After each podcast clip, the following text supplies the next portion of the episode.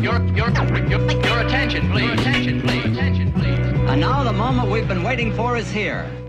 Hablemos ahora de historias de cronopios. Los cronopios, los cronopios en el aire así, personajes indefinibles, unas especies de globos, que yo los veía un poco de color verde, que se, muy cómicos, muy, muy divertidos y muy amigos, y muy amigos, que andaban por ahí, y muy amigos, y muy Los amigos, cronopios infames. Los cronopios infames. Los cronopios infames. pero nunca son completamente seres humanos.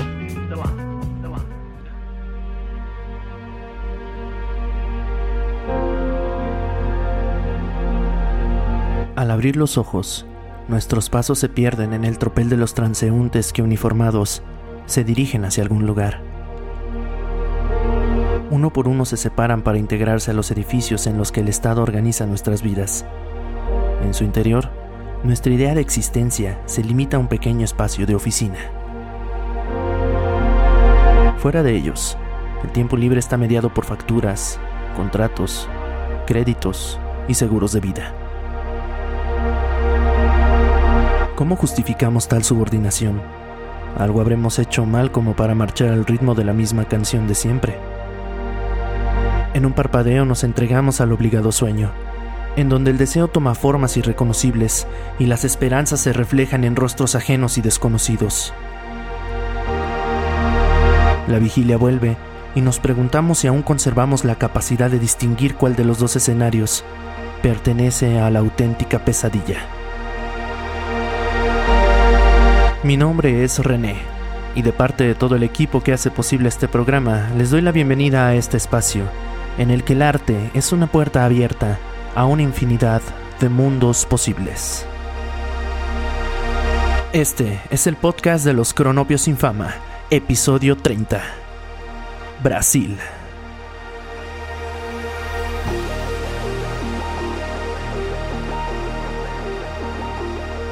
En esta ocasión estoy acompañado por Álvaro San ¿Qué onda, René?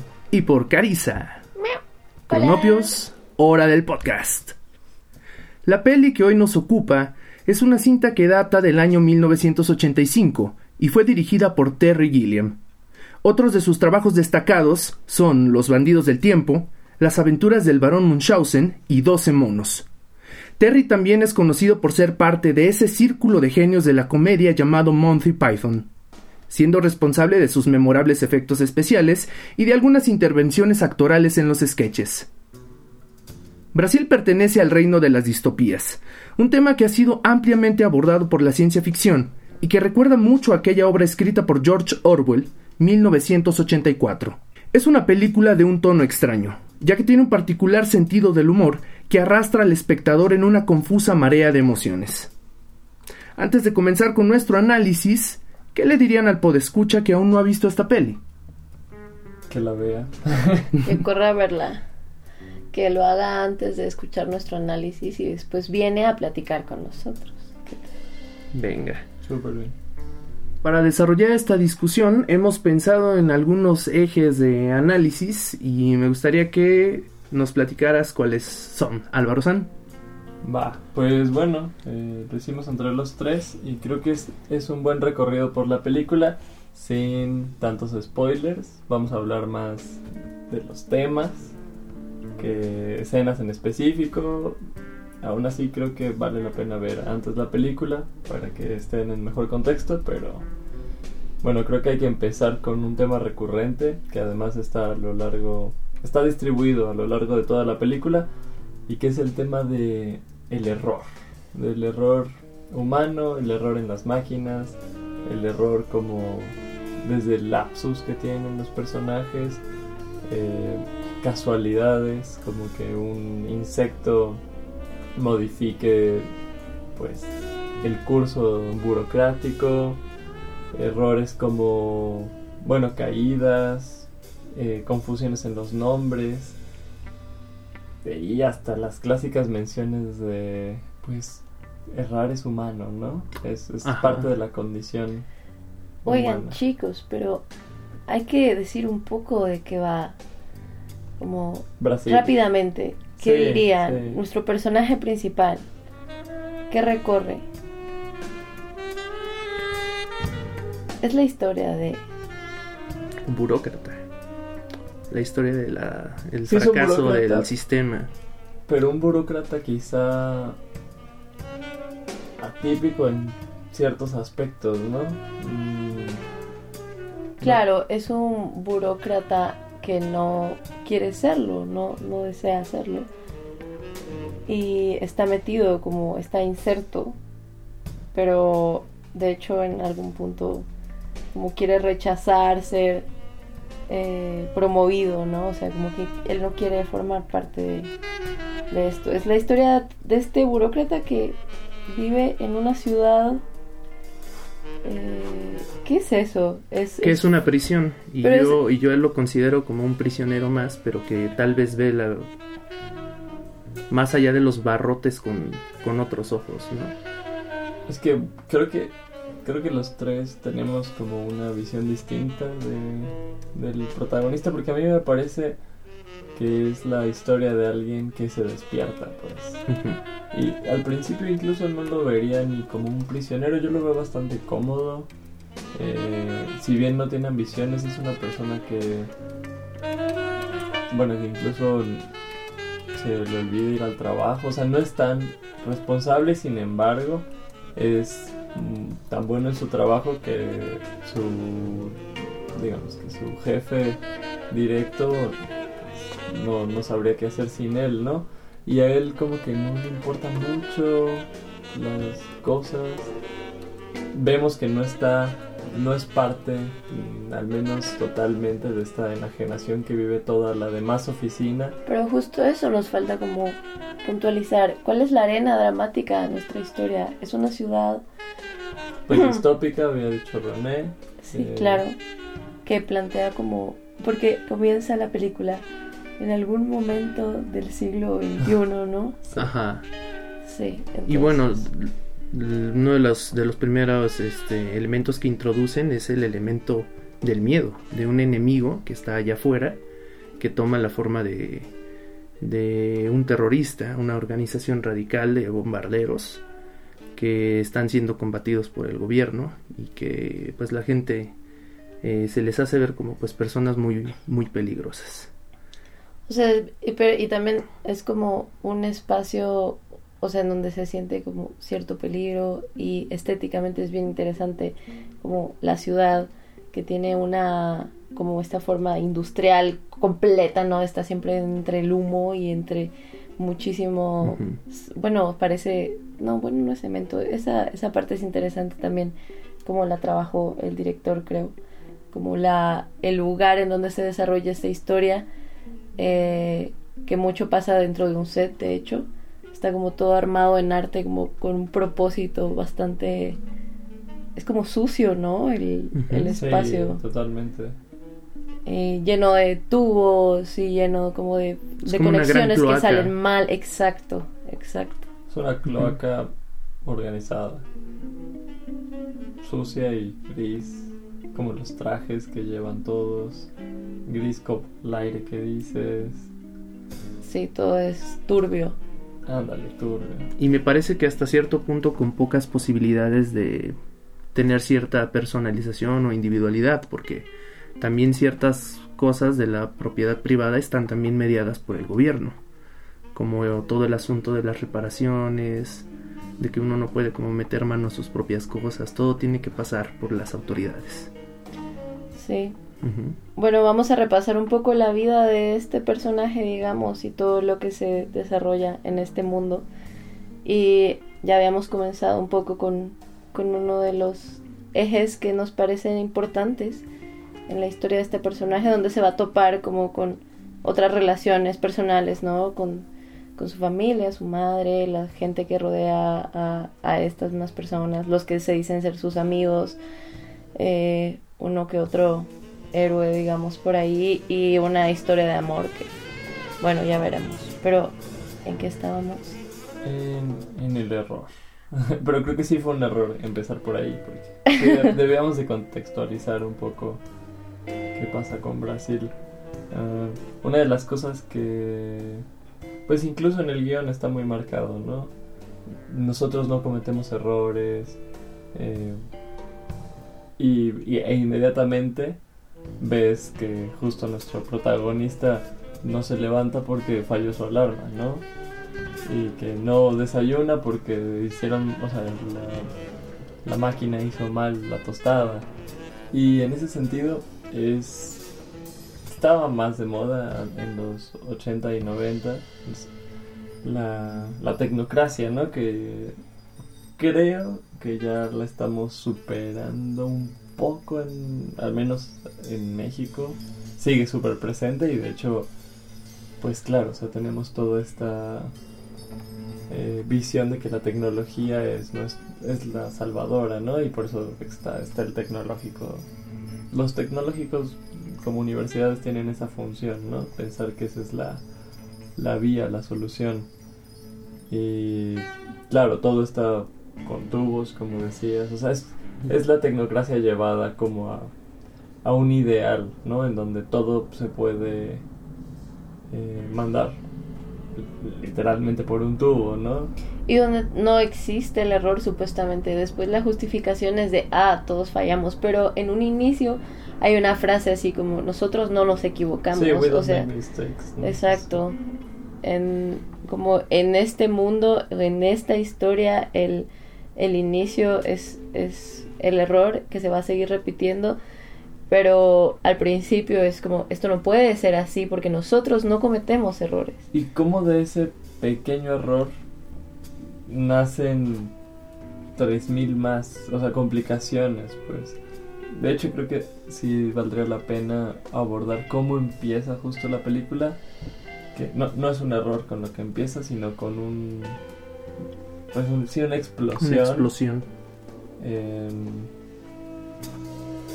en la vitrina de unas de unos televisores y cómo a pesar de que explotan sigue hablando eh, el señor del noticiario, ¿no? Sigue diciendo que los terroristas es un poco el planteamiento de la película, ¿no? O sea que nosotros no nos equivocamos, eh, más bien nos estamos defendiendo y son por los terroristas fallan las cosas, ¿no? O sea, sí, esta, esta excusa, pues sí, clásica, ¿no? De el 7% del PIB se va en, en- por los terroristas y todo este discurso, ¿no? Y bueno, entonces el error, eh, el error de un insecto, o el insecto, o sea, por eso digo que A ver. ¿quién se lanza la, la, na- la narración de la primera parte de la película para contar? quien quiera, quien la, quien la tenga más presente. ¿Tú dices la de la mosca o...? bueno, inicia, ajá, y después, bueno, como el primer error que hace que desenlace todo, ¿no? Yo creo que sí puede ser. Sí, digamos que es lo que pone en movimiento toda la trama, Exacto, ¿no? Que es sí. este, este evento que pasa por accidente Es el acto. y que dramático. ocasiona la perdición de una persona inocente. Exacto. ajá. Eh, es una, una parte de la película especialmente Desgarrador. ¿eh? desgarradora, fuerte para el espectador, porque te muestran un caso de allanamiento con un totalmente desproporcionado, ¿no? Los elementos de justicia o de seguridad entran por las ventanas, derribando la puerta, incluso entran por el techo. Eh, y sorprenden a una familia que está viendo la televisión, como todos los días, y sin mediar prácticamente palabra, aprenden a- al papá, o al, al hombre que está ahí en la sala.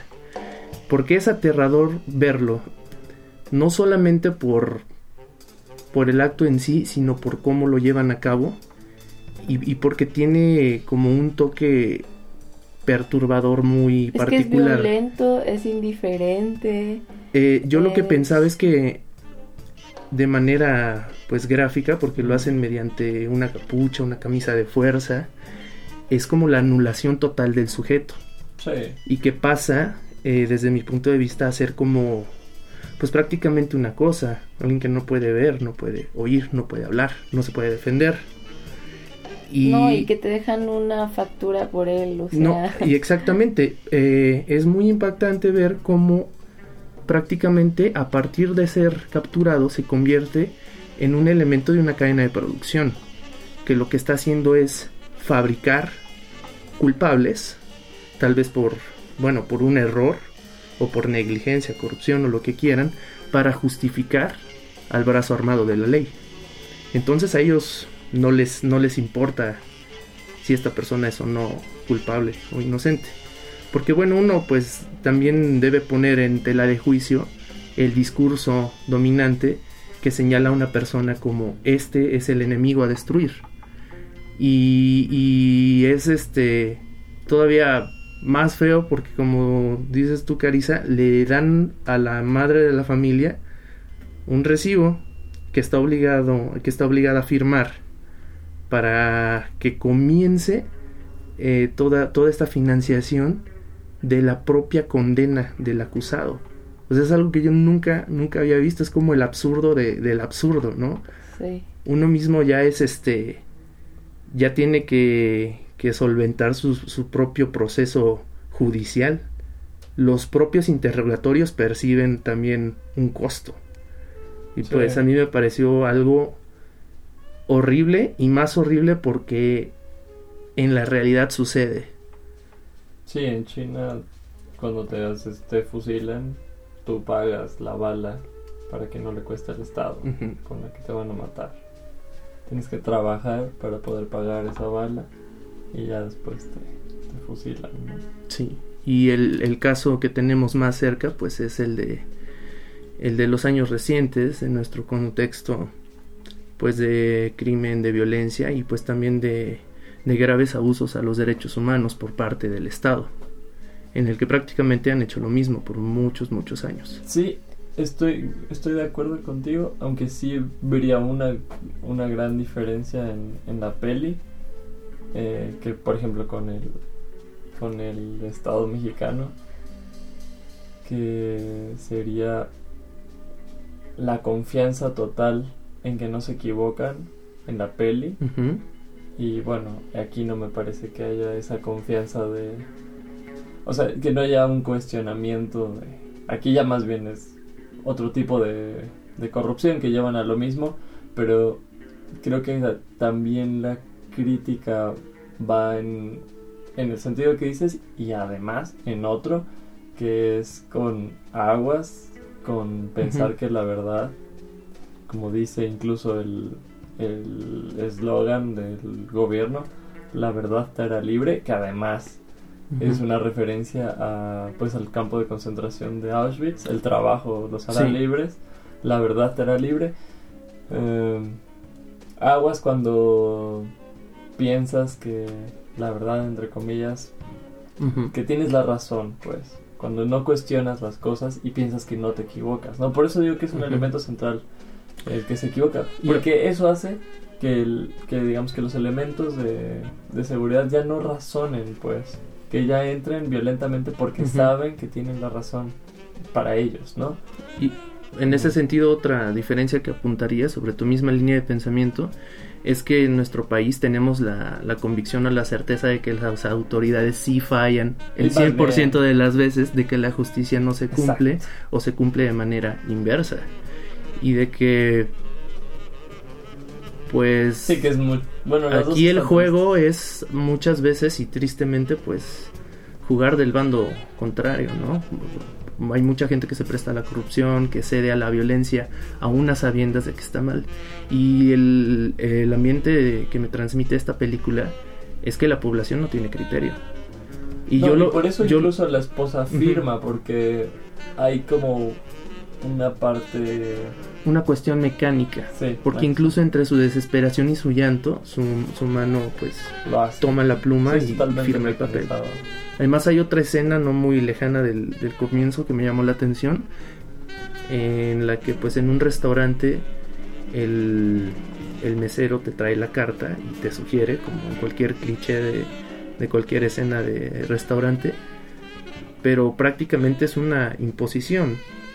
Y lo peor es que sirven un plato Ay, que no tiene grotesco. prácticamente nada, lo único que se puede apreciar es una masa verde o gris informe Que supuestamente sabe y algo. que y que tiene como como este Un este colorante. toque burlón de tener la foto, La del platillo Al que encima. sabe, ¿no? Al que supuestamente sabe, la Sí. plasta. O bueno, lo que supuestamente es.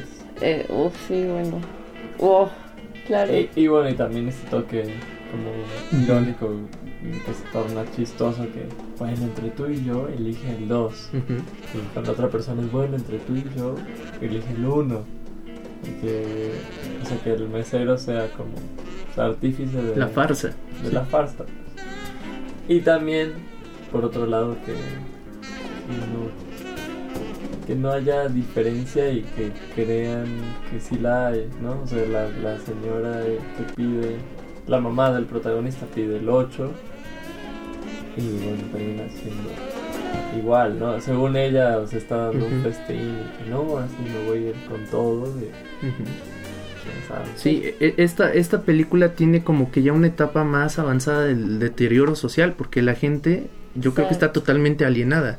Y no es como en otras historias, por ejemplo en 451 de Bradbury, Ajá. que la gente está pues sí también, este, pues totalmente obcecada, pero sí se muestra cierto malestar, que a veces los mismos personajes no saben definir, pero por ahí se in- ellos lo mismos intuyen que sí. algo no funciona bien. Pero en esta película eh, es totalmente algo que ya está asumido. La- las personas es, es su realidad y es su punto de vista. Perfecto. Eh, pues un, un poco antes de adelantarnos a la enajenación, Sí. quería, quería hablar de esta cuestión que está súper ligada al error, que es casi como... Pues sí, son como hermanas este, lejanas, que es la verificabilidad, pues. Eh, ¿Cómo verifica, cómo se verifican los procesos y que es de donde parten pues lo- los quehaceres burocráticos, ¿no? ¿Cómo sé que esta persona es esta persona, ¿no? Y es a partir de... Sí, o sea, es que en la película se, se insiste mucho en eso, ¿no? O sea, el identificarte con algún papel, el eh, sacar la insignia, copia, la copia. el que, mm, ajá, que enseñes tu número de bla. Eh, Sí, todo puede ser verificado y todo está en papel y todo puede ser rastreado porque es parte de... Pues sí, de la angustia. y que- del control, del, del control, del eagle sobre eye, porque también es, es- eso suena en la película de que todo está visto, que siempre te están viendo, que, que pues que perteneces como a, a algo que se puede controlar, que puedes así contar, pues, Que se ve desde arriba, ¿no? El- la visión que está marcado. omnipresente, omnipotente. A mí lo que me, o sea, lo que me llama poderosamente la atención de, pues, esta cuestión de la verificabilidad es que parten de la verificación, es decir, del, según ellos, no error. Si verificas, pues no te puedes equivocar, ¿no? Para construir a partir de eso, a partir de como ese elemento burocrático, se construye la realidad.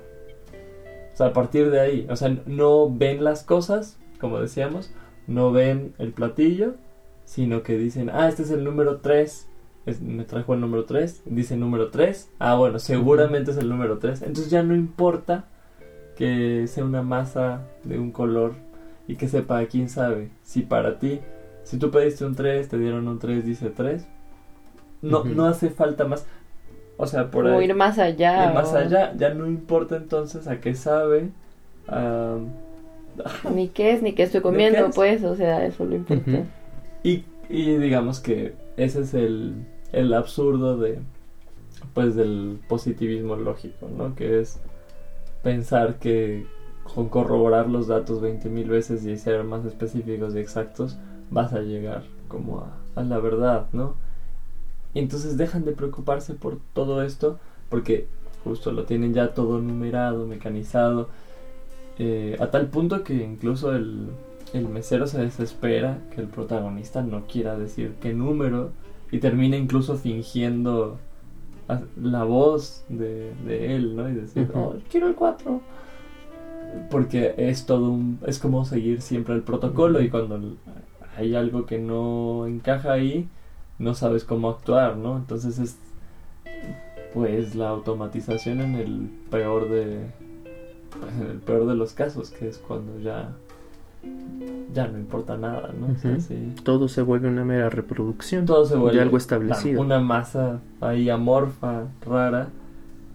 Y, o sea, y justo ahí está el tema de la alienación. O sea, cómo se llega a eso a partir de qué con- qué construiste como realidad.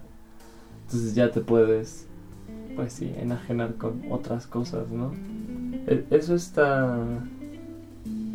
Está bien fuerte.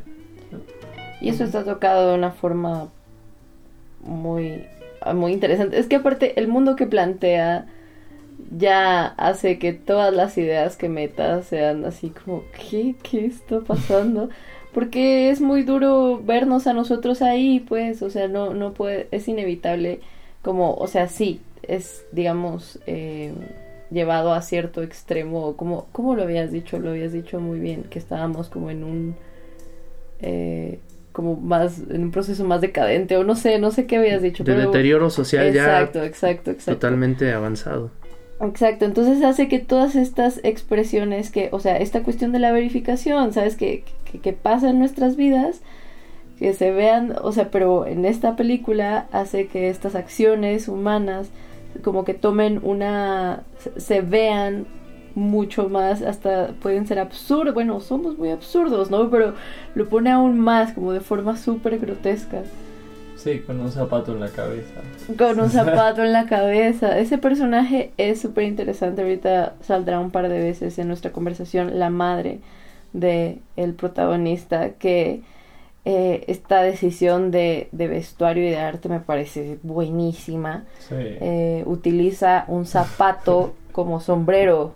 O sea, bueno, y como combinado perfectamente con todo su atuendo, Que es obviamente. una imagen muy poderosa. Uf, uf, uf. Porque sí, la mamá tiene un zapato en la cabeza, sí, o sea, sí. Es, sí. eso es increíble porque creo que el director aquí le dio perfectamente al clavo porque digamos que gráficamente está representando el ridículo general de cómo vivimos nuestras vidas. En la forma de un zapato en la cabeza, en el espacio tan reducido que representa el enclaustramiento de, de tu persona en un carrito. Y todo lo que va a representar Ah, ese auto para ti. Sí. y también cómo, cómo confinan tus espacios. O sea, me encanta que cuando se ven los escritorios, hay una parte en la que el personaje llega a una oficina nueva y la oficina pues es prácticamente un, un calabozo en miniatura, ¿no? Entonces, eso es increíble porque el lugar, el espacio se ve exactamente como se siente.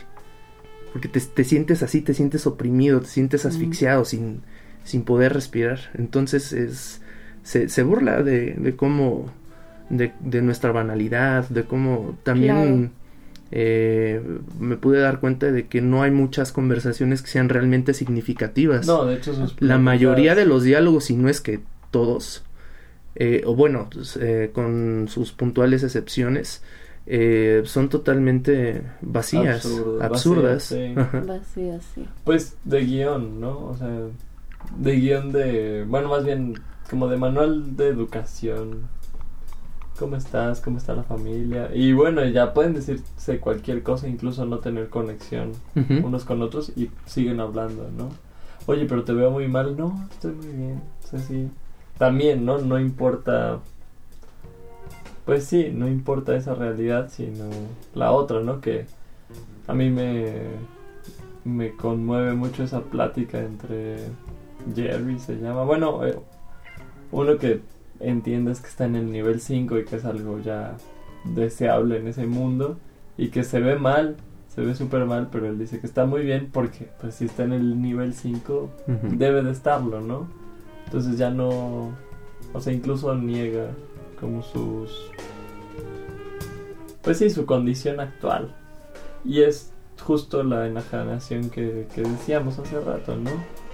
Como incluso el cómo vive en el caos, ¿no? O sea, nada más hay que ponerle un- un- una muralla, ¿no? Bueno, un En la biombo. misma en la misma escena del restaurante explota una bomba y los comensales ni se inmutan. Sí, ¿no? Y, eh, Sí, colocan un biombo para Ajá. que puedan seguir comiendo su plasta. sí. Pero bueno, con, la, eso con pasa. la simulación del, del orden. Eso pasa en esa escena y pasa en muchas otras de diferentes formas. O sea que el mundo está ardiendo y a los que están cerca del fuego les da igual, pues. Y así comienza también la explosión, justo lo que estabas comentando, la explosión de las televisiones. Pero el Pero mundo el, continúa. el mundo, sí, exacto, sin que pase como nada, como si no pasara nada. Eh, esa, esa frialdad, pues, que se, que se siente. Sí, esa como falta de Yo, yo, creo que la parte que mejor representa esto es eh, una escena en la que podemos apreciar cómo hay una secretaria en pleno en, en plena Uf, esa es en la plena de labor. la enajenación. Ese y, personaje y tiene tiene una expresión en el rostro como de jovialidad incluso yo di- yo diría de gozo Está tranqui. porque hasta se le nota una sonrisa Cierto, cierto. Está Entonces- como gozosa, sí, sí, sí. hay Sí, un menos ruido un hay un ruido que, que irrumpe porque esta persona se quita los audífonos desde los eh, de la grabación que está transcribiendo y, y tú empiezas a escuchar unos gritos totalmente terribles de una persona que está siendo torturada Bueno, cuando se los quita, Ajá. entiendes que está transcribiendo, ¿no? Sí. Bueno, yo Es- bueno, que por cierto esa imagen es muy importante. Ella tiene como en sus dedos algo robótico, ¿no? Parece que están conectados todos bajo, no sé, hacia como si fuera un guante, ajá, un guante así robótico, no sé. Y entonces se escribe súper rápido, sí ¿no? lo, Es- lo primero que, que ves son las palabras en el papel oh Dios por favor no ayudan ayúdenme Mm. detengan Ajá. esto y después se quita los audífonos y entiendes que es una transcripción y que hay una persona que está siendo torturada Del otro Y lado, atiende- en y atiende- vivo. Y tiene este, este dispositivo en, en los dedos que es este, pues lo, lo que te está diciendo ahí es cómo, se, cómo llegamos a normalizar la violencia. Y es, es eh, muy significativo porque te da como el mensaje de que no solamente es ese es esa esa parte de la tortura en su en ese día en específico sino que conforma como su quehacer diario. Todos los días es la misma situación gente que está siendo lastimada y que tiene pues sí las mismas quejas desesperadas. Bueno, y, y ella no siente ya ninguna ningún remordimiento ninguna contradicción moral incluso lo, lo hace con una sonrisa y sus dedos lo hacen de manera automática con esta máquina. A mí, a mí lo que más me rompe el corazón es pensar que ¿por qué en ese mundo es necesario que se transcriba eso? O sea que ya es el pues sí, el reducto al absurdo de como todo se debe de, de verificar pues, o sea, digamos que en un juicio todo se apunta. Dije, "Bu- aquí, bueno, o sea, transcribamos hasta lo que dice cuando lo torturemos. O sea, eh, eso es, ya me parece, digamos, que es como perverso, pero ya desde la peor de las perversiones que sería desde pues, a- aquellos autómatas que nada más bajo esta idea de de, ten- de tengamos todo por escrito y bien organizado y porque eso es lo, no sé, lo que nos da un sentido de orden en realidad nos quita la angustia pues tengamos una persona que transcriba todo esto no tengamos Sí. esa información también que se me hace como un fetiche horrible Oh. pues Y a mí, pues, desde luego me hizo pensar mucho en la, en la tortura que vivimos en, en, nuestro, en nuestro día a día, que es, que pues sí es un modo de, de proceder del, del sistema judicial, por lo menos aquí en México, y que sí tiene un cierto, un cierto orden, un cierto método, una cierta manera de ejecutarlo, y que tiene mucho de lo que vemos en esta película, inclusive grabaciones pues de la gente tal vez no siendo, obviamente no siendo golpeada, pero ya después del maltrato. Sí. Y en la que está confesando o se está ya pues asumiendo como el delincuente que no es. Yo soy un secuestrador, soy de cierta banda, ellos son mis cómplices, aunque nunca en su vida los haya visto. Y aunque esas pruebas legalmente no vayan a ser admisibles, simplemente llenan como el requisito de un proceso terrible para encarcelar a, unas personas. y que, saben que tienen todas las de las de perder porque ahora sí que los lo- el sistema judicial es juez y parte o sea ellos mismos son los que los que los que dictan qué es y qué no es. Entonces pues es también algo que que en ese sentido pues sí puedo entender no cuál es la necesidad de tener toda esta sistematización de tener todo este tipo de evidencias las transcripciones. Y pues es sí algo muy fuerte O sea, y nadie hace nada y nada es distinto porque ya ni se siente, pues, o sea, es, esa es la cosa, estamos cegados. Claro, y esto, o sea, y, y aquí es, es constante, esta película, esa imagen es constante, cegados, así, justo por lo que estás diciendo, las banalidades. O bueno, como un sistema de vida bien extraño, ¿no? Al, al que no... Sí, que se está buscando algo muy... em, muy loco. y también pues sí la, la autoridad y cómo reacciona ante el dolor de la gente no ante una persona que te está preguntando dónde está eh, mi familiar desaparecido o en este caso Mm. qué hicieron con mi esposo lo mataron verdad dónde está su cuerpo y el funcionario simplemente reacciona como de una manera protocolaria. Yo estoy aquí para hacer mi trabajo. Bueno, incluso. Le dice, yo ni siquiera tendría que estar aquí. O Sí. trata de suavizar la, la tensión. Es que ahorita me, me quedé pensando con lo que decías, de que ya no sienten. Y es que también por eso están bien interesantes eh, los personajes de la madre y su amiga. O sea, porque si lo vemos desde dónde está el cuerpo, ya no se siente y qué es lo que hacen con el cuerpo, creo que sí es un tema que... Bueno, está es ahí. que un poco para, no sé si, la, si, si nos estén escuchando antes o después de ver la peli, pero eh, nuestro personaje protagónico, ¿cuál es el nombre de este hombre? Lowery, Lowery, Sam, ¿no? Sam Lowery. Sam Lowery. Bueno, tiene una madre, la del, la del zapato en la cabeza, quien por su zapato en la cabeza, pues nos hace saber a cada rato que ha tenido varias eh, Cirugías. cirugías plásticas. De hecho, la primera escena donde la conocemos está teniendo una... Los, la están cortando Estirando y estirando y cortando. cortando y es brutal esa escena no o sea es terrorífica eso me impresiona cómo hicieron la las personas de maquillaje cómo, cómo arm- porque realmente ves su cara siendo estirada así tal cual Sí, que, y que la intención no es mostrarte cómo sería pues una cirugía plástica en estricto rigor médico, sino simplemente le estiran la piel así hasta un punto en que se ve totalmente Como grotesco y al mismo sí. tiempo pues te da risa, ¿no? De, Sí, y asco. y asco exacto bueno entonces esta apreciada mujer tiene una amiga de su calaña no y las dos andan en el juego de de cortar y pegar su cuerpo. Eh, y bueno, entonces, Claro, y por eso es- a, a mí me hace pensar que justo es una metáfora de cómo ya eh, el cuerpo empieza a ya no ser cuerpo.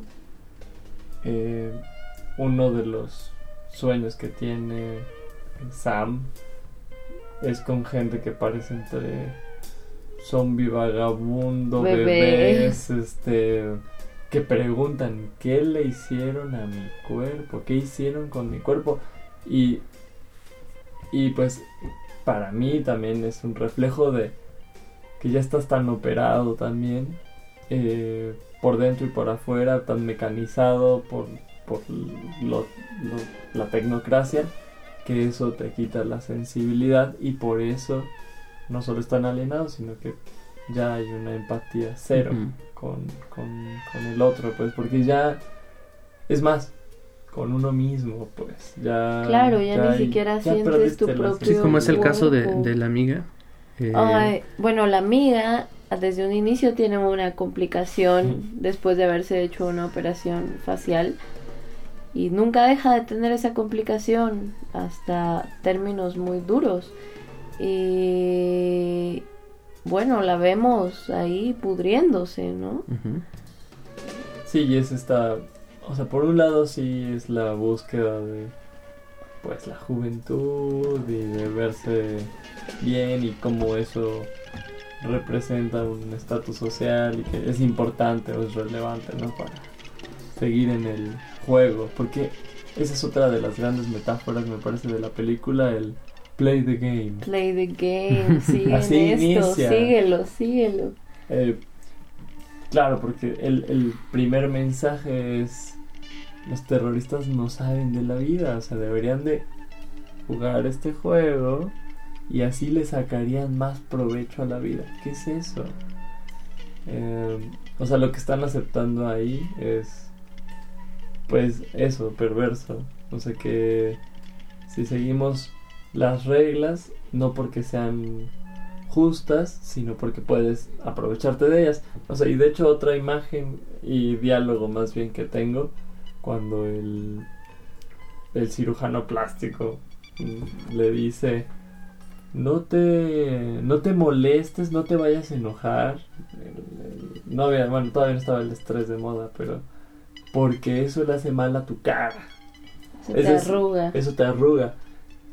Que en otras, o sea, que en otras palabras es mm, no te enojes, pero no porque eso sea malo o porque no tengas razón de hacerlo o porque no tiene caso. No, para que no te arrugues. O sea, ese es la, el mensaje. pues. Es no sientas, no te vayas a marcar, ¿no? Y es no hagas, ajá, el control de sí mismo, pero no por una cuestión ética, sino por una cuestión est- estética en el peor de los en el peor de los sentidos y, y ya con una visión pues muy podrida, ¿no? De- y bueno, y lo hacen para seguir jugando. Y yo ¿no? creo que ahí también Están entra pues, este, no- no- este tema de la verificación. Porque Ajá. si bien por un lado tenemos pues que los métodos institucionales dan legitimidad al Estado para pues ejercer el control sobre la población y los documentos legitiman la Sí. identidad, eh, la moda, la moda, la- los valores estéticos, la vanidad, te llegan a legitimar como persona, a tal Claro. grado de que esta persona Claro. a pesar de estar desintegrándose, no lo pone en tela de, de juicio. Incluso lo manifiesta con un sentimiento de gratitud, de como algo placentero, ¿no? No, ella Y- hace y no- fiestas después Ajá, de y más allá de tener la conciencia de que se está muriendo, lo que le da esa satisfacción es el saber que está en el proceso de ser más bella o de ser más joven. Bueno, de que, la de madre que está de como en ese... Ajá. pobre protagonista conoce a todo el mundo, eso es muy importante. Ella tiene influencias, conocidos. Y gente que le puede hacer favores a todo el mundo. Y hace fiestas después de operarse, ya lo dije. Ujú. Grandes fiestas de lujo, en donde coquetea mucho. Y de hecho creo que ahí podríamos hablar un poco de, ya que decías que conocía a todo el mundo esta señora, del nombre de muchos de los personajes. O sea, está el Helpman, está Kurtzman, o sea que no, no me parecen, pues sí, gratuitos, ¿no? O sea, Helpman termina siendo, pues sí, el, el, El hombre el- que- el hombre que ayuda, Que ayuda. wow. Kurtzman, que es el este jefecillo muy pues mediocre, chafa que tiene, que más bien Sam termina haciendo toda la chamba de él. Kurtz es como short, como corto, como un hombre corto, pues, y, y que lo representa muy bien. Eh, ¿De qué otro nos, nos acordamos? No sé. Ah, y bueno, yo voy a arrojar una tesis ya bien, o sea, sí, un poco arriesgada, pero justo el error se da entre Tuttle y, y Bottle, ¿no? Ujú. O sea, entre la B y la T. ¿No? Y solo es una letra de diferencia entre los apellidos. Y creo que la elección no va tanto como por por la pues sí, digamos que por la cercanía filológica entre mayordomo con, o sea, con butler y bottle, sino que va más bien como por la excepción, es decir, el pero, but, y que justo es este único caso, es la excepción, es el error que hace que se muestre que la maquinaria no es perfecta, porque además eso me gustó un buen en la peli, que sabes desde el principio que es, que es corrupta. Eh, puntualmente por porque la madre de nuestro protagonista eh, hace que promuevan a su hijo, es decir, hay corrupción. Y en otra parte de la película eh, hay un regalo que es un soborno a uno de los ejecutivos. Es decir, hay más corrupción, ¿no? Entonces, que no es tan perfecto como sugieren siempre, ¿no? Desde, bueno, muy cercano al principio te das cuenta de, de eso. Entonces, eh, sí siento que es una, una gran, gran elección. De, Un guiño, guiño. Un guiño, ¿no? Sí, por ahí lo Bueno, seguro sí son grandes elecciones. O sea, seguro lo pensó. Creo que, creo que por ahí va. No, no, no, no siento que vaya como por su cercanía con, con mayordomo. Yo sí siento que es como con el bot, con el pero. Ok. Como esta... Pues sí, es un ejemplo que hace que se rompa todo, ¿no? El, el sistema. Y... ¿Qué más? Enajenación, corporalidad. ¿Qué les parecería si nos vamos a este tema que también está relacionado con, con el cuerpo de otra forma, que son los sueños? ¿Qué pasa con los sueños en esta peli? Sí, de hecho, le- el sueño de Sam. ¿Sí Sam? Sí, sea, El Sam sueño de Sam, eh, pues es otro eje narrativo, ¿no? Él, Sí. él tiene un, un- comienza, bueno, la- desde el principio de la película vemos que tiene un sueño recurrente, ¿no? En donde, donde está él disfrazado, bueno, más bien es un héroe en ese, en ese sueño y tiene una armadura o algo así. es como una especie de... Bueno, René decía que era como un ángel. Es que sí, también tiene alas. Y yo decía que era como Ícaro. Ok. Es como un... Ah, es casi lo mismo. Sí, y aparece también aquí está la, la chica. La chica que- de los sueños. La chica de los sueños, exacto, que, que después tendrá otra figura. Bueno, no, y la misma también.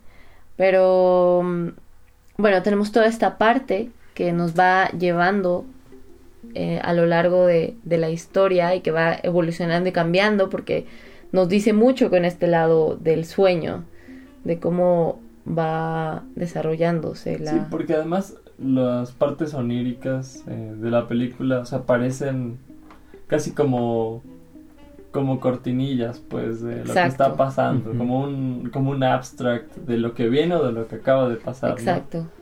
Pero siempre desde pues desde esta cosa medio alógica, atemporal, eh, pues, que, sin, que hace una síntesis de personajes, como el del bebé vagabundo, este zombie, que para mí es como una representación de lo que se ha convertido el, el ser humano. Pero, pero bueno, eh, ¿qué más? Este, sí, se ve como un héroe, eso está bien raro, ¿no? Que, que se vea como un héroe, que de hecho le ayuda para poder superar ciertos obstáculos. Un ¿no? Y salvar a la chica. Y es otra vez esta. El sueño, pues, ha- o sea, a lo largo de la historia ha sido como. Pues, gracias al sueño, Descartes pudo dudar de su realidad. Pero decía, bueno, a ver, sí, a veces pienso que el sueño es la realidad, ¿cómo sé que no estoy soñando ahorita, no? Que me da. Que no me da la certeza. Es, es como este espacio alternativo que ya no depende del espacio físico, es el espacio onírico, es como un...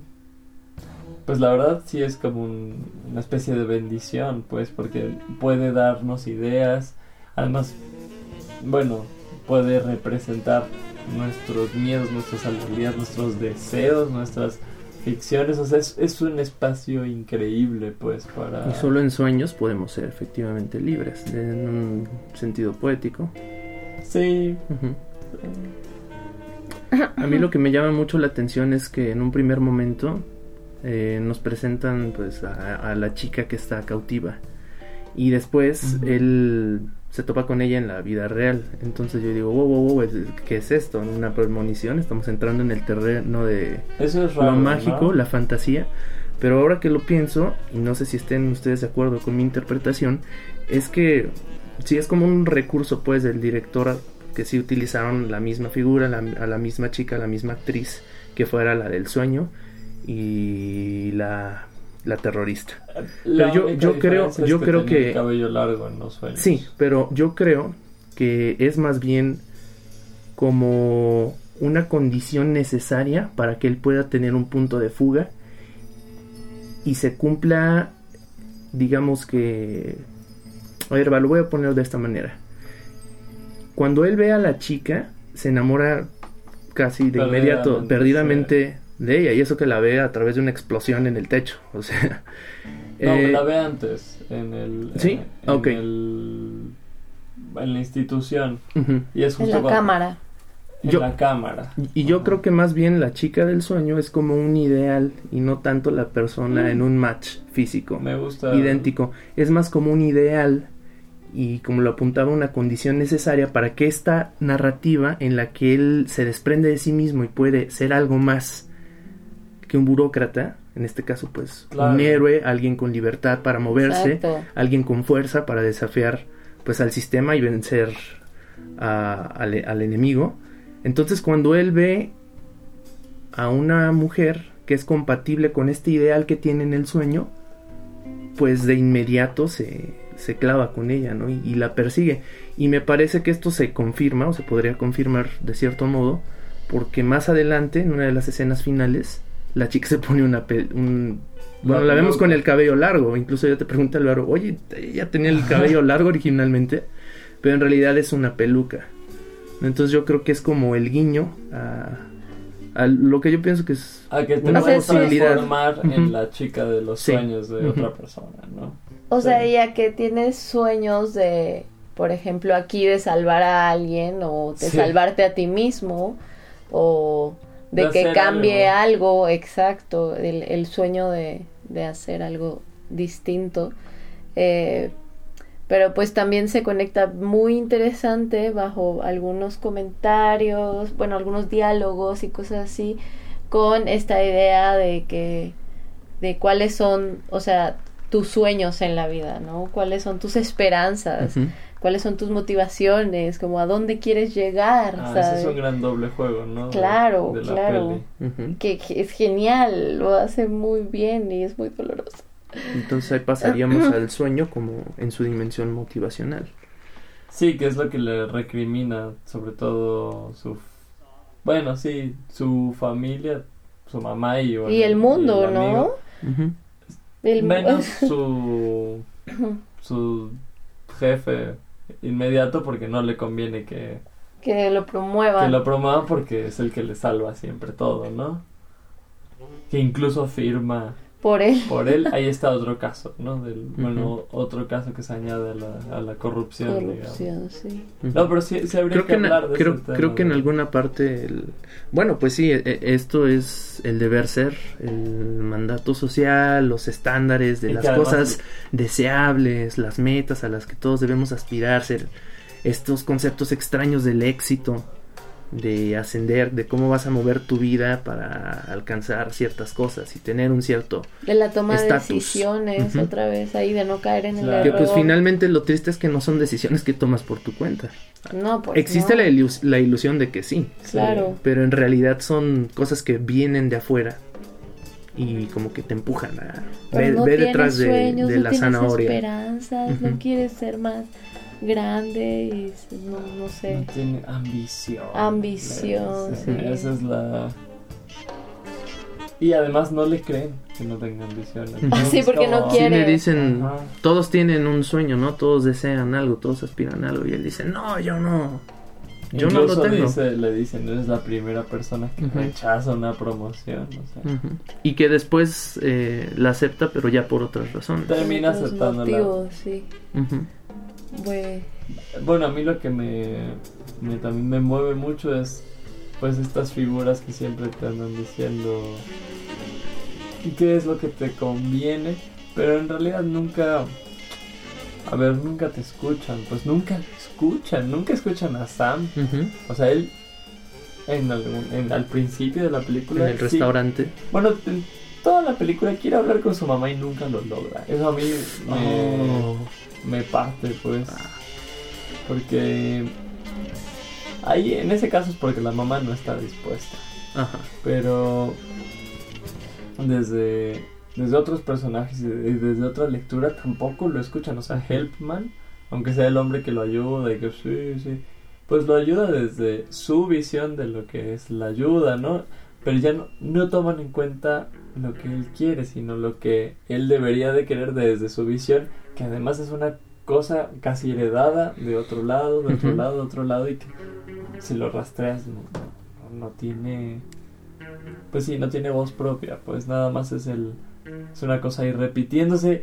Ay, qué bueno que me acordé de esto. Eh, hay dos personajes que me gustan mucho porque este tema de la verificabilidad creo que están súper bien representados en los dos especies de plomero ingenieros o ellos dos, sobre todo en cuando se presentan con Sam, con nuestro protagonista, tienen, dicen lo mismo, solo es como la repetición, Sí. hay un eco. Hay un eco. Entonces alguien dice, no sé, hola, hola.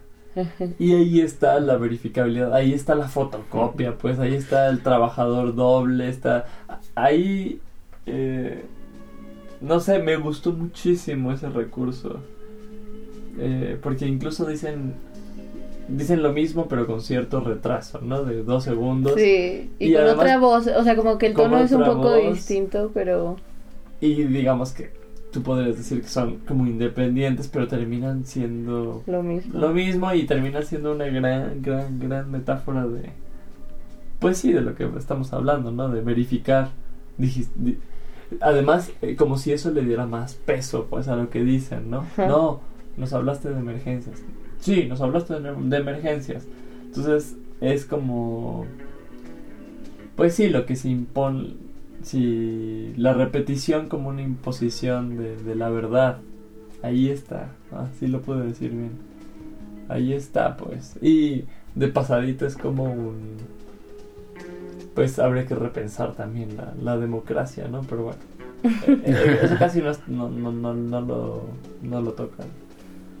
Y... Bueno, ¿qué les parece? Si ya que tocamos los sueños y desde lo onírico y lo motivacional, ahora nos vamos como al, al mero mole, que es totalmente lo contrario de los sueños, que es la burocracia, ¿no? Que es, ya la, ya la hemos tocado con todo lo que decimos, pero qué, qué, escenas, qué reflexiones tienen de, de la burocracia, qué, les, qué se les quedó marcado fuertemente. Bueno, a mí me parece súper eh, audaz como la burocracia está en todas partes en ese mundo. Bueno, sé. Pero representado pues en la película, en los personajes, las circunstancias y en todo está la burocracia, en las, o sea, en la vida misma, la eh, cualquier proceso, cualquier eh, lo que sea, o sea, eh, somos un número, pues somos eso, somos somos un papel. Oh, También me gusta mucho esta esta escena en donde están buscando un papel, la mandan a un lugar de donde ella de donde viene, y le dicen, bueno, es que vengo de allá.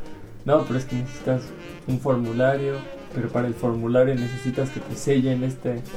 Entonces, ya es ese grado en el que necesitas un sello para que te sellen otro sello, para que te den un formulario, para que te para rellenar un sello, entonces se vuelve en ese sentido se vuelve pues sí ad infinitum, o sea, es, Ajá. es una Exacto. cuestión que no Sí. Imposible y para siempre. a mí me gusta mucho este, lo que dice Magris, que dice que la burocracia es el único monstruo que se puede comer a sí mismo. Ujú. Sí. y que pues se hace más fuerte. O sea, pues, son más papeles, ¿no? Oye, necesito A la mierda. la copia, oye, yo necesito también la copia y yo necesito la copia de que él tiene la copia. Y yo la copia de que él tiene la copia de que él tiene la copia. Sí, oh, bueno, sí, está plagado de esto. Como en la primera circunstancia que ya insistimos en ello, en donde existe, se llevan al hombre equivocado, bueno, dejan el papel de que se, lle- se lo llevaron, ¿no? Y la firma. Y después entregan un cheque. Y después... El reembolso. Ah, pero para entregar ese cheque tuvieron que firmar dos hojas, que es donde falsifica la firma de su jefe. Y entonces, o sea, es insistente, insistente. Y además es- es- insistente. está muy claro el ejemplo en lo que anota algo, que la burocracia se devora a sí misma, porque a los mismos funcionarios les desespera cuando, cuando caen en su propia trampa, ¿no? Sí. El- el- O no saben el- hacerlo. El No, jefe inepto que no, no, no sabe cómo hacer esos trámites y que su empleado se lo tiene que solucionar, o los trabajadores de mantenimiento, los ingenieros de calefacción, Claro. que Oh. en cuanto les avienta a nuestro protagonista el oye pero tú traes tal documento que te avala que tú estés aquí o sea prácticamente a uno de los dos casi casi le da se Sí. desmaya ahí o sea se, se El ataque ahí. Sí, Ajá. solo de mencionar el papelito. Pues. sí Exacto, sí, ellos tampoco quieren jugar a eso. Pero lo tienen que hacer, ¿no? O sea, sí están y confían en eso. Y es un poco, o sea, quizá lo hemos dicho en otros podcasts, pero cómo se lidia con la angustia de no saber, Ujú. ¿No? Entonces, estos mecanismos de control, orden y numeración hacen que bajen los niveles de ansiedad, pero al mismo tiempo fomentan otros. Fomentan, fomentan sobre todo la, obsesión, ¿no? Eh, ¿Dónde está este papel? ¿Y por qué? O sea, que, que esté todo numerado, que esté todo... Y cuando falta En algo, expedientes, es- así. Es la- expediente. la el expediente. o sea, y bueno, y se trata además de resumir las experiencias en cuestiones que sean cuantitativas, ¿no? Por eso termina siendo un número, por eso termina siendo, pues sí, re- reducido a, bueno, tú decías, ¿no? Co- A tu número de followers. a tu, a tu número de followers o a tu número de, de serie, ¿no?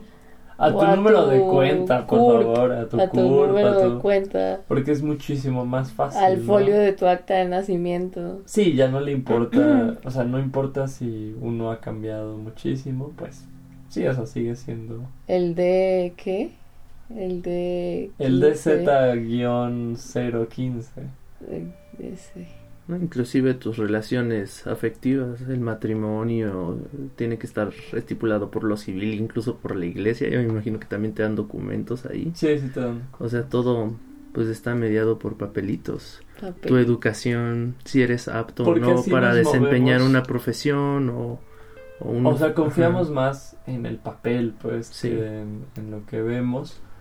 Y también, y eso está también muy triste, confiamos más en las categorías que tenemos para acercarnos al otro. Es decir, cuando conoces a alguien o no has visto a alguien en mucho tiempo, lo primero que preguntas es, bueno, ¿cómo te llamas? ¿No? Para nombrarlo, ¿no? Va. ¿Qué haces? Porque en el qué haces está, pues, ¿quién eres? Es, de fondo esa es la pregunta. ¿Quién eres? Y, y entonces terminas tú reduciéndote a lo que estudiaste, si es que estudiaste, o, o al trabajo que tienes, ¿no? Entonces ya esa persona te ubica, pero ya no te ubica como René, Ay, eso eh, sino que te ubica como René el psicólogo. Ajá. O, Licenciado, Li- doctor, ingeniero. y, que, y que son, por un lado, Ajá. formas para, sí, este, saber quién es el otro que ya no...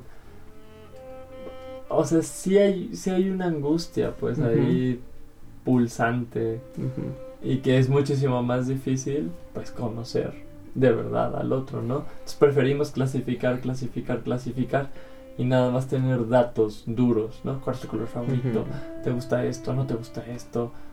Y, Sí, es y- verdad. Y por eso las personas, a mí me ha pasado, se sacan mucho de onda, incluso se enojan cuando cambias.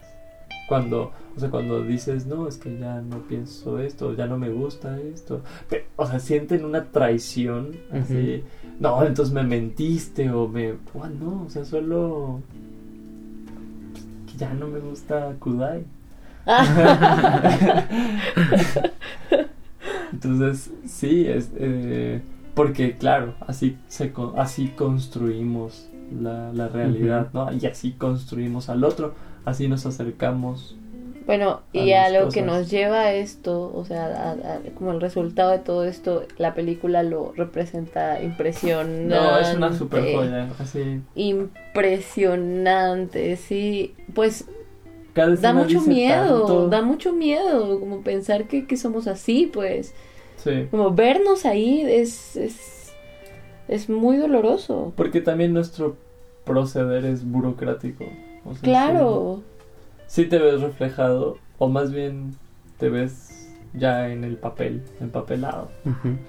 Sí, es muy... Y Muy en el, o sea, lo, lo representa como de una forma monstruosa, pesada, eh, inevitable, eh, aburrida, aplastante, pues. O sea, lo pesado es así como...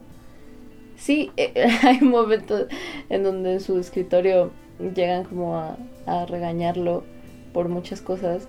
Y dice, ¿y qué es este escritorio? ¿Un escritorio vacío? Es un escritorio eficiente, o sea, porque estaba lleno de papeles que no había hecho como su trabajo.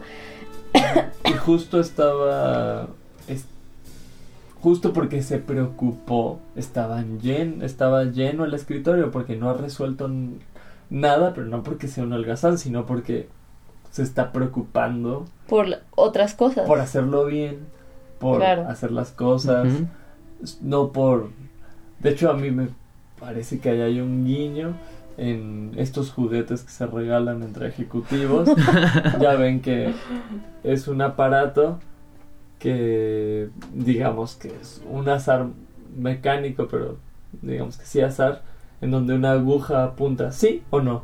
Entonces, para mí sí es un guiño de que luego así se toman las decisiones, ¿no? Así de, bueno, no sé, voy a preguntarle a mi máquina de... No, y además porque él efectivamente está haciendo su trabajo a diferencia de todos los demás. O sea, realmente por esta preocupación que señalas está indagando sobre una persona y tiene problemas por eso. Y, eso inclusive en este punto de la, de, la, de la película me parece que ya está en el Ministerio de la. Información, ¿no? Y en algún, este, en algún momento refieren de... ¿Quieres algún dato? No, en el Ministerio de la Información nunca te lo van a dar porque ahí no hacen eso, ¿no? O sea, también está como este conocimiento de que pues es un, hasta cierto punto un órgano que no, que no funciona, ¿no? Como una o fiscalía sea, que el que está Ministerio de para... Información no te da Bueno, y información. te das cuenta de eso cuando le pide la computadora al de al lado y descubres que No jamás la la había aprendido. O sea, no solo que no la sabía usar, que jamás había sido aprendida. O sea, sí, Exacto.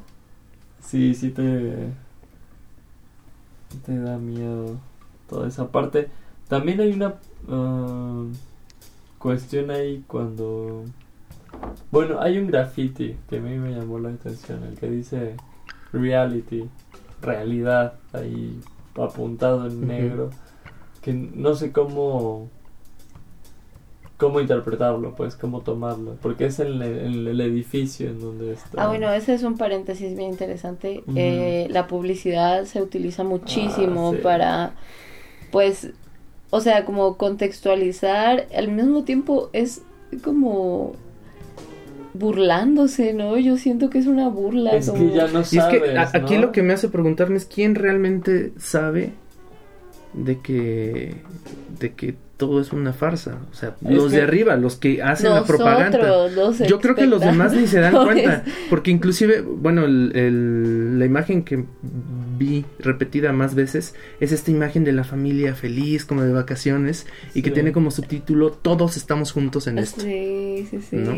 Y la, gente pasa de largo y lo ignora en la calle, pero forzosamente, pues, alguien No, lo hizo este con doble, cierta... doble mensaje, Exacto. ¿no? Como no está pasando nada, o sea, eso que dice ahí de verdad no está pasando o es súper ridículo lo del Eagle Eye, que así como todos vamos a estar mejor si estamos siendo observados siempre, ¿no? Y así toda la familia feliz. que además, irónicamente, terminó siendo pues ahora toda una realidad en Inglaterra fue el primer que el primer país que tiene bueno no un eagle eye no tiene una visión de águila y pero tiene cámaras en o sea Londres es la ciudad que tiene cámaras en todo su pues sí en, en- sí, en- Cada esquina. en cada- mm, creo que son no sé está, está increíble de hecho gracias a eso bajaron de precio los discos duros porque para almacenar tanta información a tanta calidad tuvieron que pedirle a los chinos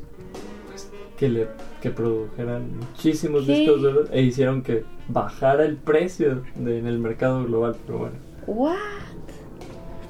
y bueno o sea, a eso se Entonces llega, sí, ¿no? esta forma de utilizar la, la publicidad me parece es- es- es Ujú. espectacular, pues. Y es que por eso me interesan un buen los ingleses, porque justo como nos llevan, o sea, nos llevan, no diría jamás ventaja, pero, o sea, nos llevan, mm, pues una visión, pues sí, quizá con más, tecnológica, pero la llevan a un, a un extremo tal que termina siendo el caldo de cu- cultivo sociológico más interesante, ¿no? O sea, o sea, no es casualidad que pues ahí nazcan los mejores críticos de la tecnología, porque pues finalmente es la sociedad que está más loca con eso, o sea, todos votaron porque sí, aunque se rompieran las, las- los términos de privacidad en algunos casos, prefiero estar vigi o sea, que me vean todo el tiempo. Entonces sí, y bueno, se me hace muy loco. ¿no? Prefiero, o sea, lo prefiero Sí. a que no. sí, ¿Qué, qué otros? Pero justo tú estabas, perdón, estabas Ajá. en el de reality, que... Claro, que ese no me parece un, un acto publicitario, por eso me confunde más, no sé, no sé cómo pensarlo, pues lo estaba... Pues sí, lo estaba tratando de analizar, pero no llego, pues. Ujú. Sí se acuerdan en donde sale ese graffiti, que es cuando se le quema su auto al fondo. Ah, porque eso es bien interesante y creo que sí está estaría bien mencionarlo. A este Lowery. a este Sam, a, el- a nuestro burócrata. ¿Cómo me aprendí trabaja, Lowery y no me aprendo Sam? Sam, eh, siempre lo o sea, digamos que él tiene a veces una función de detective, ¿no? En su trabajo, muy parecida. Ajá. Y siempre hay un detective que lo está vigilando. Porque parece. El de los cigarros. Sí, o sea, siempre hay. O sea, yo lo. Sí es un metadetective, pero lo, lo veo como. Lo, lo asumí como una persona que. que lo vigila porque. Más que les preocupa. No les preocupa la gente, sino les preocupan más. Como que se siga el protocolo y el funcionamiento, ¿no? Y en, en ese caso es, digamos que un ejemplo paralelo, el de los... eh, el del sistema de aire acondicionado, porque no le mandan a nadie cuando necesita, pro- cuando necesita ayuda, pero cuando resuelve su problema por otros medios, ahora sí llegan. O sea, que es más bien que la policía, digamos, que la patrulla de la, de la autoridad es más bien no que se cumplan las leyes, ni ayudarte a que no se cometan los delitos, sino más bien demostrarte que, que estás violando otros. O sea, se está... mm, a ver, tengo que encontrar un mejor ejemplo, pero...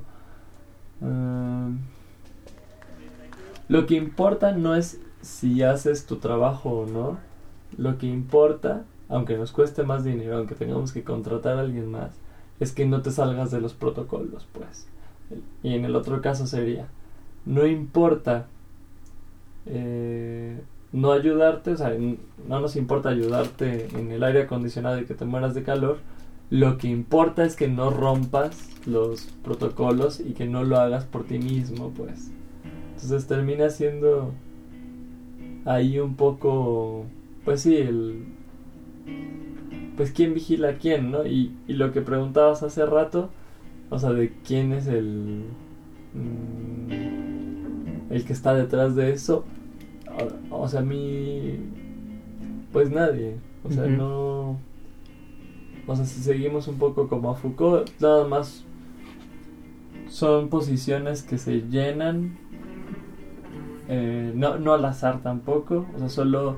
Y, y que cuando una persona se encuentra en esta posición, ya sabes cómo se, cómo se debe de actuar. No por inmanencia ni por mandato divino y que de repente llega la luz, no, ya se sabe, estás obligado a, a, a hacer esto y no hacer esto, sin incluso haberlo estudiado mucho, ¿no? O sea, ya sabes. O sea, si, te, si a ti te ascienden a este trabajo, tú ya sabes qué se espera de ti, que no, no tiene que haber alguien que te diga, ¿no? No hay como una mano invisible que mueva el- los... Nada, nada. O sea, no, no creo que haya alguien ahí. Este, como esta mente maligna que es más de una ciencia ficción más vieja, ¿no? Sí. O sea, me, me parece en ese sentido ya más. eh, pues sí, Foucaultiano, si quieres. El asunto. Bueno, y para salir de esta burocracia, Habría que hablar de la resistencia. exacto, Sí, sí, sí. habría que hablar de la resistencia. ¿Qué les parece la resistencia en esta película? Pues la resistencia está muy bien personificada en la figura de el, el ingeniero de la calefacción Ah, rebelde. Ese es un gran personaje. Es genial. Que digamos que era el target original de, de la policía cuando, Sí, el cuando se comete el error, ¿no? Que Exacto. meten a la cárcel a una persona inocente por un error, eh, una confusión en el nombre, porque son nombres muy parecidos. Y en, en realidad lo que buscaban era a esta persona que tal parece que su único crimen Es ser es- trabajar por su cuenta, ser un freelancer, o sea, hacer las cosas Bueno, por pero sí más que mismo. un freelancer es. O sea, que. que rompe con los Todo. tiempos de la burocracia. Que, o sea, no es. Ya no se tardan cinco días en arreglarte tu aire acondicionado. Se tarda uno. O sea, él interviene en las llamadas que están que se hacen hacia como el, Ajá. El servicio general o yo qué sé qué es eso. Y entonces eso, eso es buenísimo porque es nuestro pobre Sam se queda sin calefacción, sin en- aire acondicionado. Ah, Bueno, se muere de calor como en unos momentos y de frío en otros. El punto es que habla para pedir ayuda al, ser- al servicio de ayuda, no sé. Y le contesta una máquina. Y esa máquina es como, no podemos responder llamadas de esta hora a esta hora. Y él como, pero es una emergencia. No podemos responder llamadas de esta hora a esta hora. Y además, bueno, esta llamada es Consumo con- de descaro te afirma que no es una grabación, ¿no? Ah, ya sí. como la burla final. Sí. Y mm, esta es la llamada que intercepta nuestra, nuestra resistencia. Eh, el plomero, o el plomero, es como un plomero. Podemos ¿no? llamarlo es el como plomero. plomero. El Sí. plomero El plomero rebelde eh, llega a salvar a nuestro protagonista y lo salva en cinco minutos, o sea, sabe perfectamente lo que tiene que hacer, lo hace muy rápido y en este momento nos enteramos que, que trabaja por su cuenta y que odia llenar. Sin Papeles. papeleo. Ajá. Y que claro, que eso es lo que atrasa todos los pues todos los procesos y que sí, es, o sea, ese es su crimen, ser efectivo, pues. o sea, No, y además también, pues yo lo vería que también falta la regla general al disfrutar de su trabajo, ¿no? Y que También. lo hace por convicción y no por obligación. Porque le dices que ¿por qué haces esto? Yo lo hago por la acción, por, por la emoción, ¿no? De saberse también fuera del, del sistema y de, de estar... No, pero no sé si, o sea, tal vez la emoción también de trabajar, pues. O sea, no, no sé hasta qué punto, es que queda ambiguo. ujú. Sí, claro, no se sabe. Pero él vive la aventura. La vive súper bien. Exacto. Eh, y eh, hay una cosa que, que me gusta mucho, es que, bueno, para empezar, la paranoia que tiene. eh, pues sí hay como un encuentro raro con, con él, de no saber si lo va a dejar arreglar o no su... Bueno, la tubería, pero lo que me gusta un buen es que de fondo lo que te está diciendo, con decirte que odia el papeleo y que disfruta mucho su trabajo, es que finalmente uno se vuelve infértil con este sistema, pues que se vuelve no- nada creativo, se le quitan las ganas. O sea, eso para mí es lo que está de, de fondo, ¿no? Que con estos métodos se pierde pues la acción, la emoción, el, el gusto por hacer las cosas, ¿no? O sea, justo si sigues un protocolo se mecanizan las cosas y se pierde esta, esta chispa, ¿no? Y a diferencia de todos los demás, es de los poquitos que te parecen simpáticos. claro. También, Es que tiene como esa alegría Ajá. genuina. Ah, y por cierto, el personaje es Robert De Niro. Sí. Oh, Eh, lo hace muy bien. Lo hace. A mí me gusta mucho cómo actúa este personaje. No es que sea fan ni nada. No, pero lo hace muy bien. Sí. Este Batman de las tuberías. sí. Eso también me gusta un buen en la peli. El... Bueno, como al principio nuestro protagonista Sam es una especie de ícaro y conforme la película va avanzando y te, se va metiendo más como en el rollo burocrático, sus sueños como ícaro ahí volando, ya ven que hay toda una escena en donde o sea, brotan edificios del suelo, ¿no? Y ya no puede volar tan fácilmente. Eh, bueno, además, claro, antes está en el cielo y ahora está con los rascacielos, ¿no? O sea, sí hay como un juego ahí en el espacio aéreo. Y como en este uso de la resistencia eh, se usa, se invierten los papeles, ¿no? Robert De Niro eh, terminó usando ese espacio aéreo ya no como una prisión que se puede ver, digamos que en Ícaro, sino como una vía de escape. Claro, porque Se nuestro. El plomero vuela por los por los edificios con como un gancho, ¿no? Una Sí. soga y un gancho y pff, desaparece así entre los Pero rapidísimo, además a mí me daba miedo cuando se aventaba. Sí, sí, sí. Entonces, eso está muy padre porque, en, o sea, digamos que en teoría de la resistencia, esas son las fisuras, pues, eh, que se aprovechan para rasgar la estructura y que se usan como, pues sí, como vías de, de transgresión te, te terminas apropiándote del espacio público que, que te dice que no es para ti, termina siendo tuyo, ¿no? También, terminas compartiéndolo. Y eso me gusta mucho también de la peli. Como, como hay muchos temas, pues, que están ahí. Y detalles. Sí. Los detalles. Otro personaje sería la, la chica terrorista, pero en realidad yo no alcancé como a comprender que... O Sí, sea, es que a ella le Ajá. ¿Qué movía. hacía en realidad?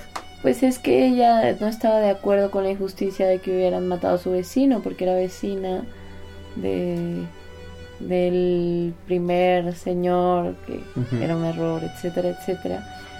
Y entonces dice, o sea, al principio vemos cómo va a intentar resolver, ella es la que va a dejar los papeles como tengo este recibo y qué pasa con esto, ¿no? Ella intenta resolver lo que pasó con su vecino y se da cuenta que es una injusticia y pues se envuelve en toda esta circunstancia. No creo que quede claro si era parte de los terroristas que así les llaman o no. Pero bueno, es como que, o sea, ella tampoco quiere seguir este mismo juego, ¿no? Quiere defenderse también. Bueno, y una de las frases que la avienta a Sam es: Tú no tienes sentido de la realidad, que es también otro punchline a lo que estamos diciendo, ¿no? Le dice: Te falta empatía. De hecho, cuando estalla una de las bombas, le dice: Bueno, ayuda, ¿no? Ujú. en ese sentido esa Oh, esa parte esa chica es parte de la de la resistencia, pero no de los terroristas ni de los freelancers, sino es la resistencia porque es empática, porque rompe con el sistema, pues no siguiendo esas reglas, ¿no? Eh, Preocupándose por lo que pasa en los demás y... luchando, quejándose y también por eso termina siendo tachada de, de terrorista, ¿no? sí. Wow, sí. Yo conté las veces que son datos ya muy tontos, que sale la cancioncita de ¿Y Brasil qué, y qué eso? 13 veces, pero Oh. bueno, 14 con los créditos. pero- Y además utilizada de diferentes maneras, ¿no? A veces como más sinfónica, más Sí. siniestra. Bueno, la música es... Más este, ligera, o sea, te da como un... emociones diferentes según la escena que esté acompañando. Sí, la música es original y bueno, a veces puede ser bastante, eh, pues sí, redundante en la emoción, pero otras veces le da como una luz increíble. Y con Pero- la canción de Brasil, Pero también ahí está eh, compaginado con el tema de la reproducción de las formas, el que utilicen, pues sí, la misma tonada con ciertas variantes, pero pues, casi siempre es la misma. Yo no sé si tiene otro tipo de, de composición diferente. Sí, pero me parece que Musical, termina ajá. no siendo no siendo la misma, no es en este caso la pues el, el eco suena distinto y se usa para distinto. Se usa para emocionarte, se usa para conmoverte, se usa para ver lo horrible de, de las cosas, lo usan para emocionarte de un final feliz, lo usan... eh, ahí está como quizá las cosas no... O sea, incluso una Y, fotocopia. adem- y además no que, es- que, que es la construcción para el final, que es donde hay una... Las emociones se encuentran y como que te dejan devastado, porque la Sí, película el- el- culmina así, con música. Con música. La música de hecho te da la pauta para saber cuáles son lo- las intenciones, ¿no? Porque ya empieza a ser como con matices ya muy claros. exacto. Entonces está interesante el uso. Yo ya no puedo escuchar esa canción sin sentir. Claro, porque la canción tiene un cosas. ritmo. Que si no la escuchas en este contexto, pues es muy como tropical, Carnavalesca. exacto, carnavalesca, no sé, colorida o Sinónimo de fiesta, sí. Sí, o- y de como cierta tranquilidad, ¿no? Cierto cierto disfrute. Y... A pesar de que su letra en realidad no lo sea tanto. O bueno, no sé si ya la estoy leyendo a partir de la película. hacer eso. puede ser, Sí, puede ser. pero mm, bueno, o sea, te da como una tonada alegre. Pero ya que lo escuchas en este contexto, entonces, ¿y qué piensas que es este sueño inalcanzable, este paraíso inexistente? Es la canción. Y siempre está solo al fondo. Y ni siquiera los personajes lo escuchan, solo nosotros lo escuchamos. Bueno, al final él sí lo escucha, ¿no? Incluso la tararea. Ah, La tararea en varias ocasiones. en sí es cierto, sí es cierto. Sí. Pues ahí está, el deseo de otro paraíso tropical. Que termina siendo eso, pues. Un, un es que devastador. sí. No, no podemos ir al No, final. pero no sí. podemos, no podemos. No debemos. Y pues, ¿qué más? Pues... Lo que desean los niños. Una tarjeta de crédito, pedirle a Santa Claus una tarjeta de crédito. Oh, es que ahí otra vez esos Y, detalles. y además, son eh, eso también se liga en parte con la- los elementos publicitarios. Y no Sí. sé si contenga el único como atisbo de religiosidad en este mundo. En algún momento sale una persona con una, un cartel, una pancarta que dice como cristianos por el consumismo, ¿no? O Eh, consumistas, por Consumistas Cristo. por Cristo. consumistas que por es más Cristo. fuerte, es creo. como de what? Sí, Sí. en donde pues ya Ajá. la religión del dinero, ¿no? La cruz pues, está pintada con un Con símbolo, un símbolo. de dinero. Sí, las niñas sentadas en las piernas de Santa. Claus. Quiero una tarjeta de crédito. sí.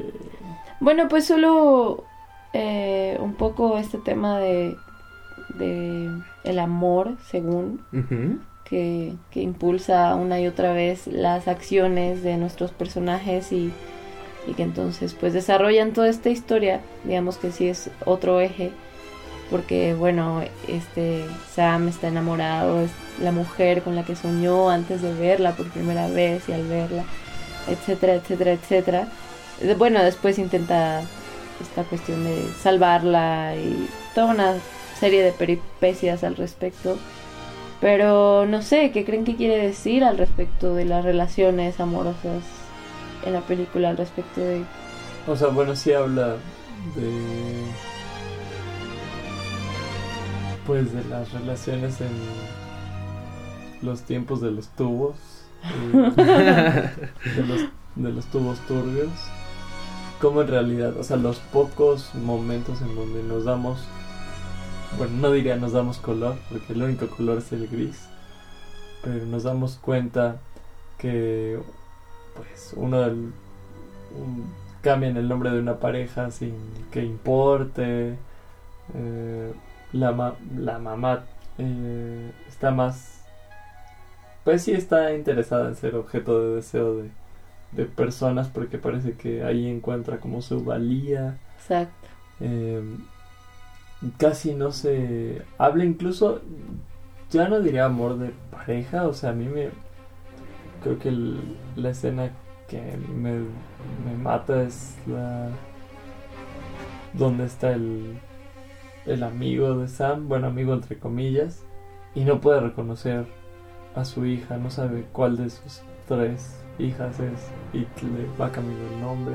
O sea, ya no hay una. O sea, ya esa afectividad está mediada por Una ilusión, o sea, quién como... sabe qué cosas, pues. O sea, sí, sí te da como un, un acercamiento, no, no profundicen, creo Claro. que en ninguna. No, pero es como medio falso, pues.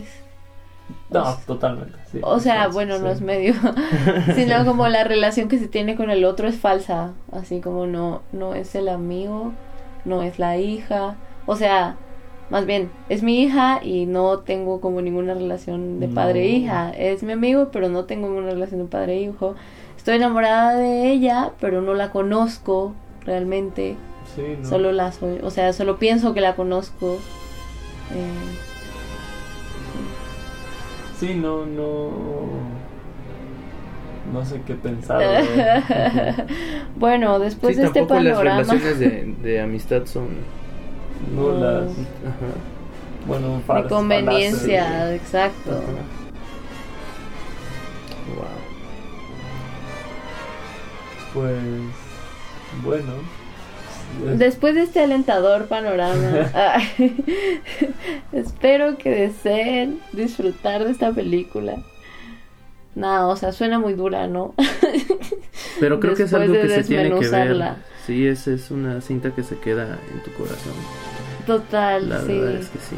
No, además, en serio está llena de detalles y. La aprecio mucho. La... O sea, el guion, la, o sea, todo, o sea, la escenografía, el arte, la El actuación, o sea, sí, todo, todo. hasta los efectos especiales son muy Sí. Incluso las partes cómicas Ah, eso es algo que hay que mencionar. Se van a reír. se van a reír. O sea, sí. eso, eso ya... no- ¿Qué? ¿Qué? Sí, qué? es reírse de la, Reírse de nuestra de miseria. la desgracia. es- Sí, De nuestra miseria me gusta más. Sí. sí, sí, sí. Es una hazaña, pues.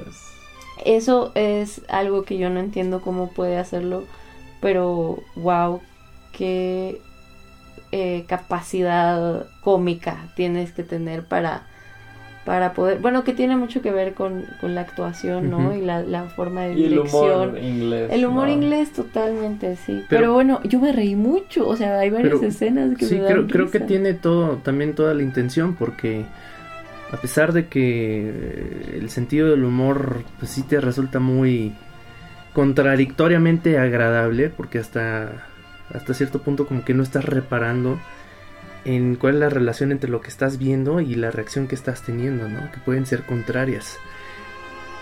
Pero creo que la película te lleva a un punto en el que eh, en algún momento eso se desmorona y creo que sí es como el mensaje del autor al decirte, cuando tú despiertes ya no te va a parecer gracioso. Cuando te des cuenta de que tú estás viviendo en este mundo, ya no te va a dar risa.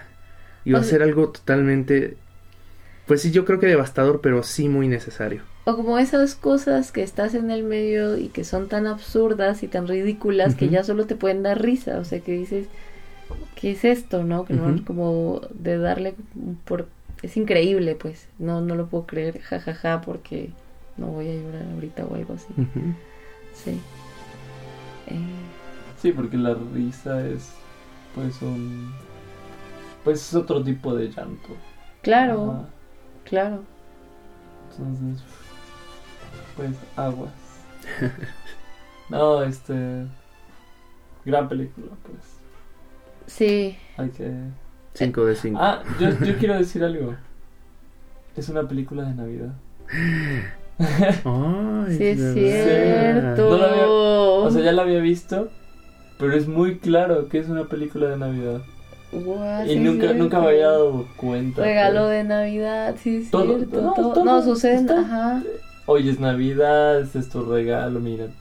Navidad, Navidad, Navidad. Es- entonces podría ser una mejor tradición en lugar de ver el Grinch o esas cosas. Para una película de Navidad suprema.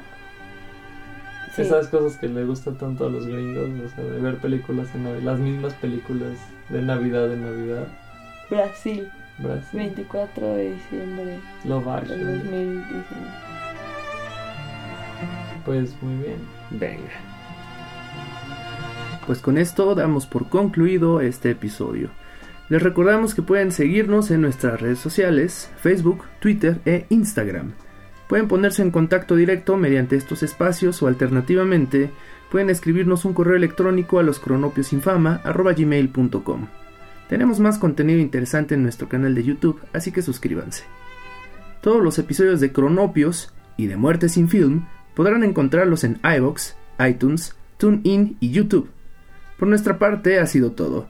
Se despiden de ustedes Carisa. Álvaro. Y René. Nosotros somos los Cronopios sin fama and we got the jazz. Hasta la próxima. Bye.